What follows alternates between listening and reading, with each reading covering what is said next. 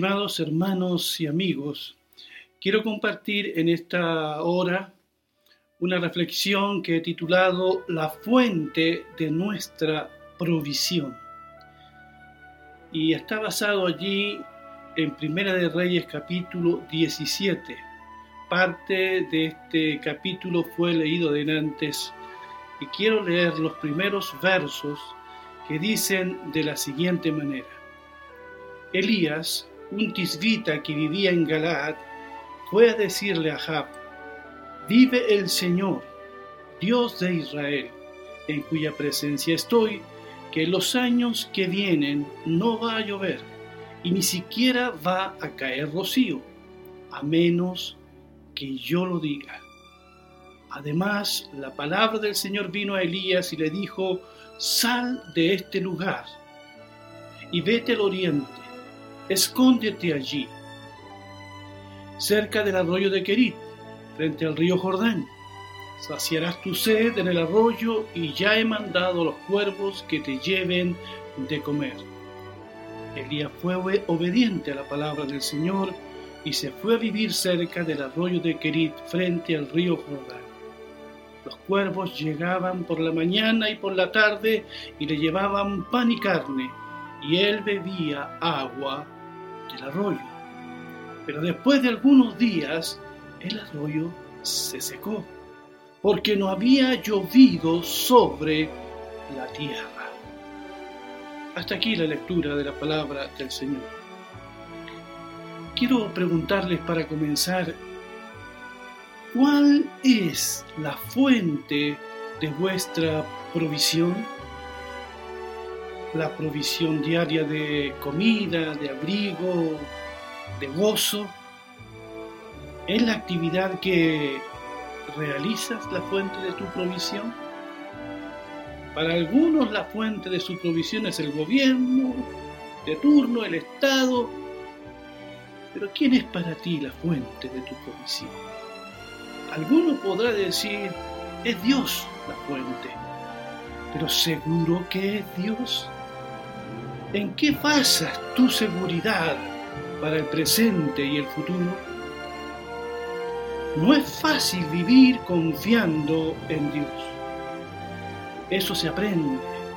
Y se aprende a veces en el fragor de la lucha diaria. A veces se aprende hasta con dolor. Se aprende a golpes a confiar en Dios.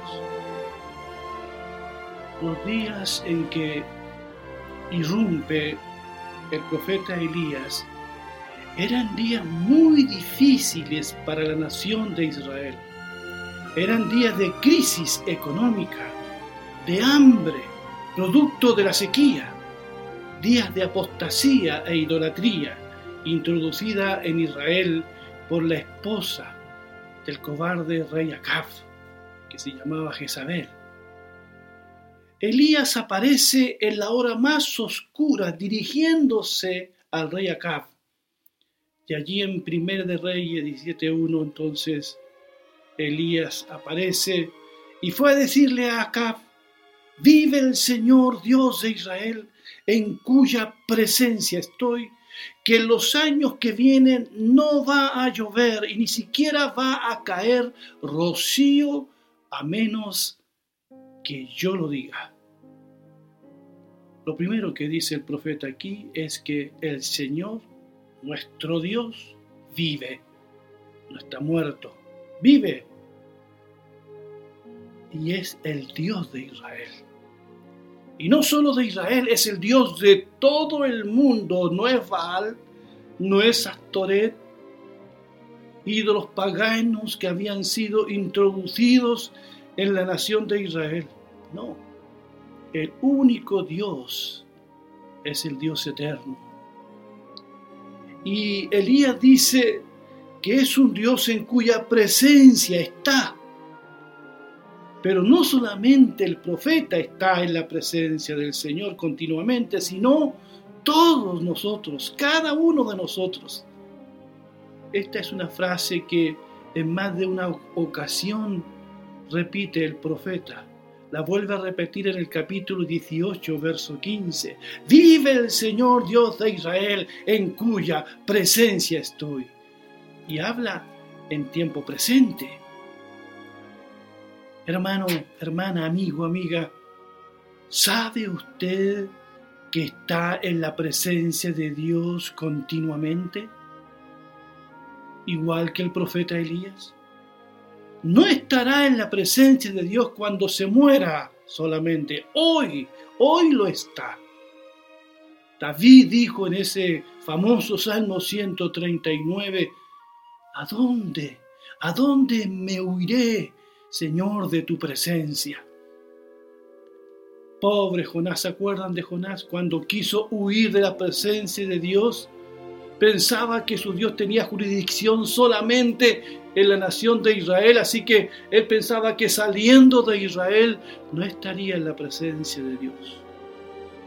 Cuán limitado era el conocimiento de Jonás como también en nuestro conocimiento de Dios en los días de hoy. El profeta Elías anuncia una sequía de tres años y medio, una sequía provocada por el pecado de los gobernantes de turno. A partir de aquel momento, Elías era buscado por todo el reino se ofreció una especie de recompensa por la cabeza de Elías.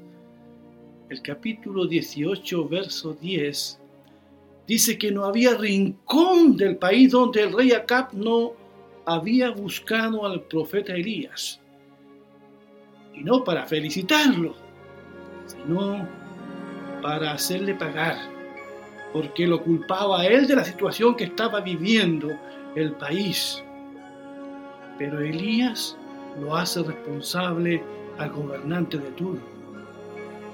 Allí en Primera de Reyes 18, 17 y 18 se produce un breve encuentro entre el rey y el profeta. La Biblia dice cuando lo vio, el rey Acab a Elías, dijo que ¿no eres tú el que anda perturbando a Israel? Y Elías respondió, yo no ando perturbando a Israel, lo perturban tú y la familia de tu padre al apartarse de los mandamientos del Señor y seguir a las imágenes de Baal. Así que aquí se culpan mutuamente. Pero ¿quiénes eran responsables de esta sequía y calamidad nacional?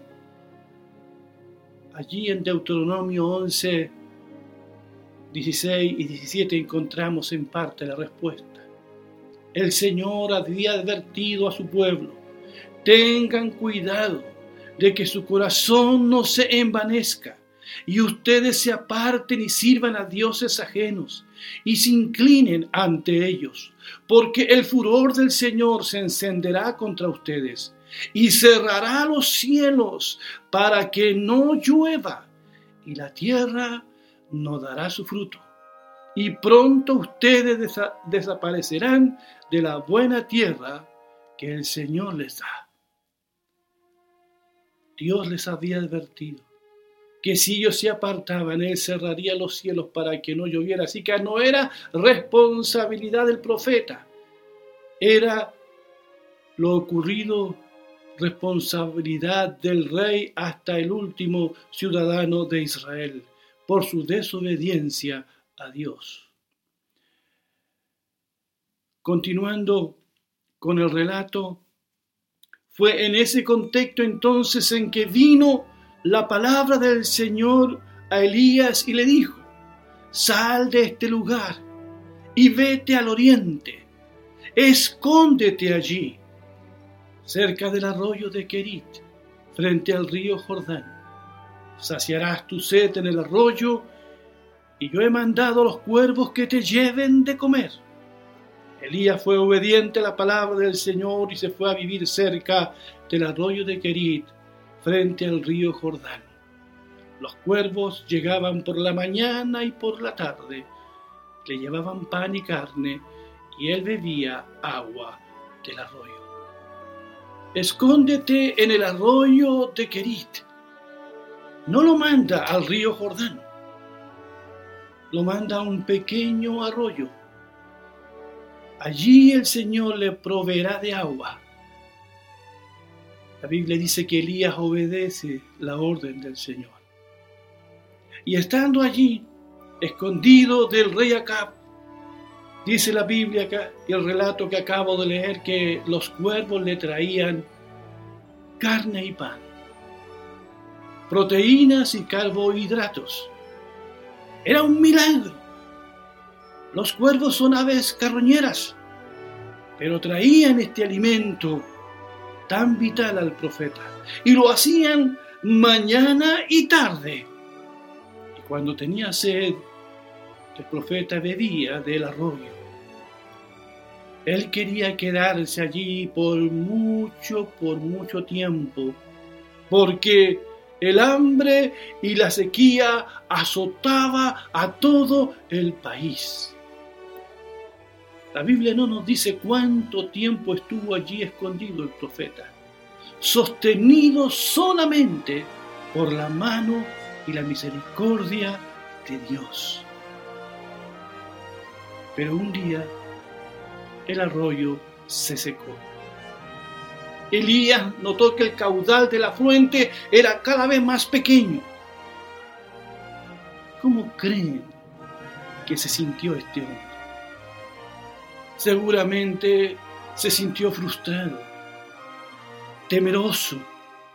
¿Qué haré ahora? ¿De dónde me abasteceré de agua? ¿Por qué Dios permite eso? Dios es soberano y tiene todo el poder del mundo. ¿Por qué permite esto? Pero Dios está tratando con este hombre. Le quiere enseñar cosas grandes, le quiere enseñar que depende de él, de Dios, y no del arroyo. Que depende de la provisión divina y no de los cuervos. E inmediatamente Dios le da una orden a Elías fuera de toda lógica. Allí en Primera de Reyes 17, 8 y 14 continúa el relato diciendo, la palabra del Señor vino a Elías y le dijo, deja este lugar y vete a vivir por algún tiempo en Sarepta de Sidón. Ya he dispuesto que una viuda que allí vive te dé de comer. Elías abandonó ese lugar y partió a Sarepta. Cuando llegó a la entrada de la ciudad vio a una mujer que recogía leña. Era viuda. Elías la llamó y le dijo, te ruego que me des a beber un vaso de agua. Y ahí va la mujer por el agua cuando Elías la llamó y le dijo, también te ruego que me traigas un poco de pan. Pero ella le respondió, te juro por el Señor tu Dios que no he cocido pan. Solo me queda un poco de harina en la tinaja y unas gotas de aceite en una vasija. Con los leños que me viste recoger voy a cocer el último pan para mi hijo y para mí. Después de comerlo, nos dejaremos morir. Pero Elías le dijo, no tengas miedo Ve y haz lo que quieres hacer, pero antes cuece una pequeña torta bajo el rescoldo y tráemela. Después cocerás pan para ti y para tu hijo. El Señor, el Dios de Israel, me ha dicho, no va a faltar harina en la tinaja, ni va a disminuir el aceite de la vasija hasta el día en que el Señor haga llover sobre la tierra. Diríamos hoy, hasta el día en que se arregle la economía del país y del mundo. Estimados hermanos, es inexplicable a veces lo que Dios hace y ordena. Del pequeño arroyo de Kerib, Elías es enviado entonces a salir del país, a visitar nada menos que territorio enemigo, de donde provenía Jezabel. Y es enviado donde una mujer, pero no cualquier mujer, una mujer viuda, una mujer pobre, para que lo sustente, para que le dé el alimento que él necesita. ¿Qué le quiere enseñar Dios al profeta? ¿Qué nos quiere enseñar a cada uno de nosotros? Nos quiere enseñar cuál es realmente la fuente de nuestra provisión. ¿Por qué Dios no lo envió a una familia con más recursos? Aunque todo el país estaba viviendo las consecuencias de la sequía. Esta era una viuda que vivía en la extrema pobreza, con un solo hijo y con nada de provisiones. El Señor Jesucristo recuerda este relato. Y allí Lucas, en el capítulo 4, verso 25 al 26, cita las palabras del Señor cuando dice, a decir verdad, en los días de Elías, cuando durante tres años y medio el cielo se cerró y hubo mucha hambre en toda la tierra, había muchas viudas en Israel. Pero Elías no fue enviado a ninguna de ellas, sino a una viuda en Sarepta de Sidón. Así que Elías llega a Sarepta de Sidón y en las afueras de la ciudad, como dice el relato, vio a una mujer muy pobre recogiendo leña y le llama la atención. Y Elías le dice, te ruego que me traigas un poco de agua. Esta mujer no le dice a Elías lo que la samaritana le dijo a Jesús. ¿Quién eres tú para pedirme agua siendo extranjero? ¿Se acuerdan de ese relato? No, ella inmediatamente va a buscar agua para Elías. Pero mientras va, Elías le dice también que le traiga un trozo de pan. Y fue allí cuando ella responde y dice, te juro por el Señor tu Dios, que no he cocido pan, solo me queda un poco de harina en la tinaja y unas gotas de aceite en una vasija. Con los leños que me viste recoger, voy a cocer el último pan para mi hijo y para mí. Después de comerlo, nos dejaremos morir. Esta última frase es muy fuerte. Nos dice que esta mujer con su hijo habían perdido toda esperanza de seguir con vida. Hay mucha pena y frustración en estas palabras. Esta madre con su hijo se están rindiendo a la situación, sienten que ya no pueden más, como seguramente muchas personas hoy están sintiendo lo mismo. Pero el profeta la desafía a confiar en Dios y le dice, no temas, esas palabras para esa mujer eran tan importantes en ese momento. No temas. Haz lo que ibas a hacer. Pero hazme a mí primero una tortilla de rescoldo y después para ti y tu hijo, porque el Señor, el Dios de Israel, me ha dicho, no va a faltar harina en la tinaja, ni va a disminuir el aceite de la vasija hasta el día en que el Señor haga llover sobre la tierra. La mujer viuda cree la palabra del profeta y hace lo que le ordena y el milagro se produce. Dios le dio el pan de cada día hasta que la lluvia regresó de nuevo. Elías y esta mujer viuda aprendieron que la fuente de su provisión es Dios. Aún en los peores días de la nación, es el Señor el que sustenta a ambos. Ahora en el caso de Elías, fue sustentado por Dios usando nada menos que unos cuervos. Después a esta viuda extremadamente pobre, Posteriormente, cuando va huyendo de Jezabel en el capítulo 19, Elías es sustentado por un ángel que envía nuestro Dios. ¿Cuál es la fuente de la provisión tuya y mía? ¿Cuál es? Estimados hermanos y amigos y amigas, se han anunciado tiempos difíciles en lo económico y social, en la salud y vida de las personas, quizás tiempos más difíciles de los que estamos viviendo ahora mismo en el país y en el mundo. Los expertos en economía, salud y política no nos anuncian un futuro esplendor. Nadie se atreve a afirmar nada muchas cosas son inciertas. Pero la palabra de Dios es nuestra fuente de inspiración. Ella nos recuerda las promesas del Señor para nosotros.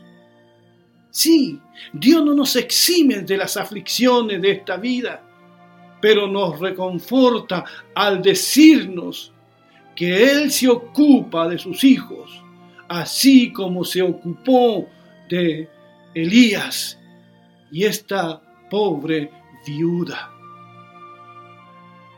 Mi padre siempre solía repetir el Salmo 37, verso 25, que dice, yo fui joven y ya he envejecido, pero nunca vi desamparado a un justo, ni vi a sus hijos andar mendigando pan hermanos y hermanas, amigos, debemos confiar.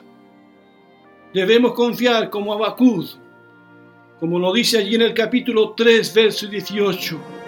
Aunque todavía no florece la higuera, no hay uvas en los viñedos, ni hay tampoco aceitunas en los olivos, ni los campos han rendido sus cosechas, aunque no hay ovejas en los rediles, ni vacas en los corrales yo me alegro por ti, Señor.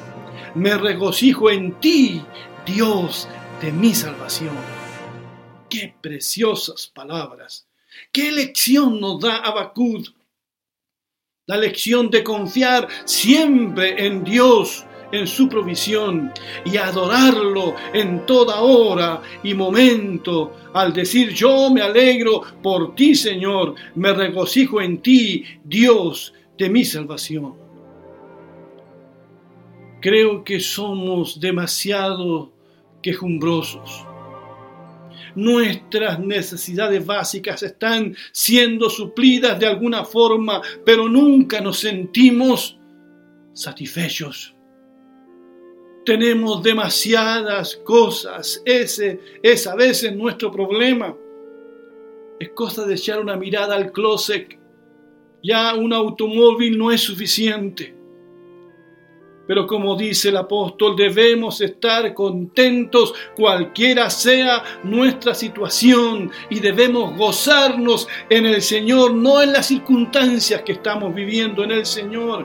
Él es la fuente de nuestra provisión material y espiritual. Pablo dijo que había aprendido, porque esto se aprende, a estar contento cualquiera sea su situación. Y allí en Filipenses 4, 12 y 13, y en el verso 19, dice, sé vivir con limitaciones y también sé tener abundancia. En todo y por todo estoy enseñado, tanto para estar satisfecho como para tener hambre. Lo mismo para tener abundancia que para sufrir necesidad.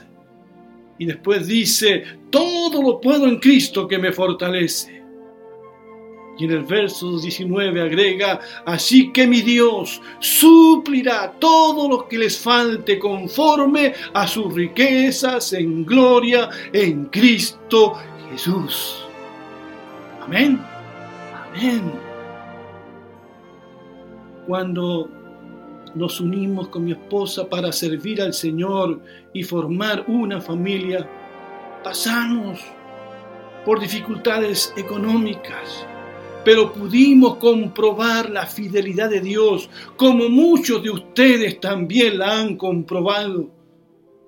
A veces el Señor envió, entre comillas, cuervos para suplir nuestras necesidades. También usó a mi suegra que había quedado viuda. Usó ángeles seguramente sin darnos cuenta. Así que hoy puedo decir y repetir la letra de ese viejo himno que ustedes conocen. Oh, tu fidelidad, oh, tu fidelidad. Cada momento la veo en mí, nada me falta, pues todo provees. Grande, Señor, es tu fidelidad. El Señor es mi pastor, nada me faltará. Si se seca un arroyo, Dios puede abrir otra puerta. Quizás alguien se ha quedado sin trabajo. ¿En quién estás confiando para tu provisión diaria? ¿Has dejado de confiar en la provisión de Dios? ¿Quién realmente es la fuente de tu provisión? ¿Hacia dónde estás dirigiendo la mirada? Quien también es la fuente de tu gozo y de tu paz. ¿Quién es? Confiemos, mis queridos, hermanos y hermanas, confiemos en la promesa del Señor. Él suple las necesidades de sus hijos, que no solo son materiales, son también espirituales. El Señor Jesucristo dijo que no solo de pan vive el hombre, sino que también de toda palabra que sale de la boca de Dios. Así que alcemos la mirada extendamos nuestras manos al Señor, porque de Él viene nuestra bendición y nuestra ayuda. Estimado amigo y amiga que me estás escuchando, tú que no conoces quizás a este Dios, ¿se ha secado el arroyo de tu vida, de tu vida espiritual? Vives quizás en un desierto, tienes muchas cosas, pero sientes un vacío en tu corazón. Jesús se presenta a ti como el pan de vida y el agua viva. Allí en Juan 6:35 el Señor dijo, yo soy el pan de vida. El que a mí viene nunca tendrá hambre. El que en mí cree no tendrá sed jamás. Jesucristo es el pan de vida, es el agua viva. Dios es la fuente de nuestra provisión, no solo material, sino también espiritual. Que a Él, a nuestro Dios, sea la honra y la gloria y para siempre. Un abrazo, que Dios les bendiga.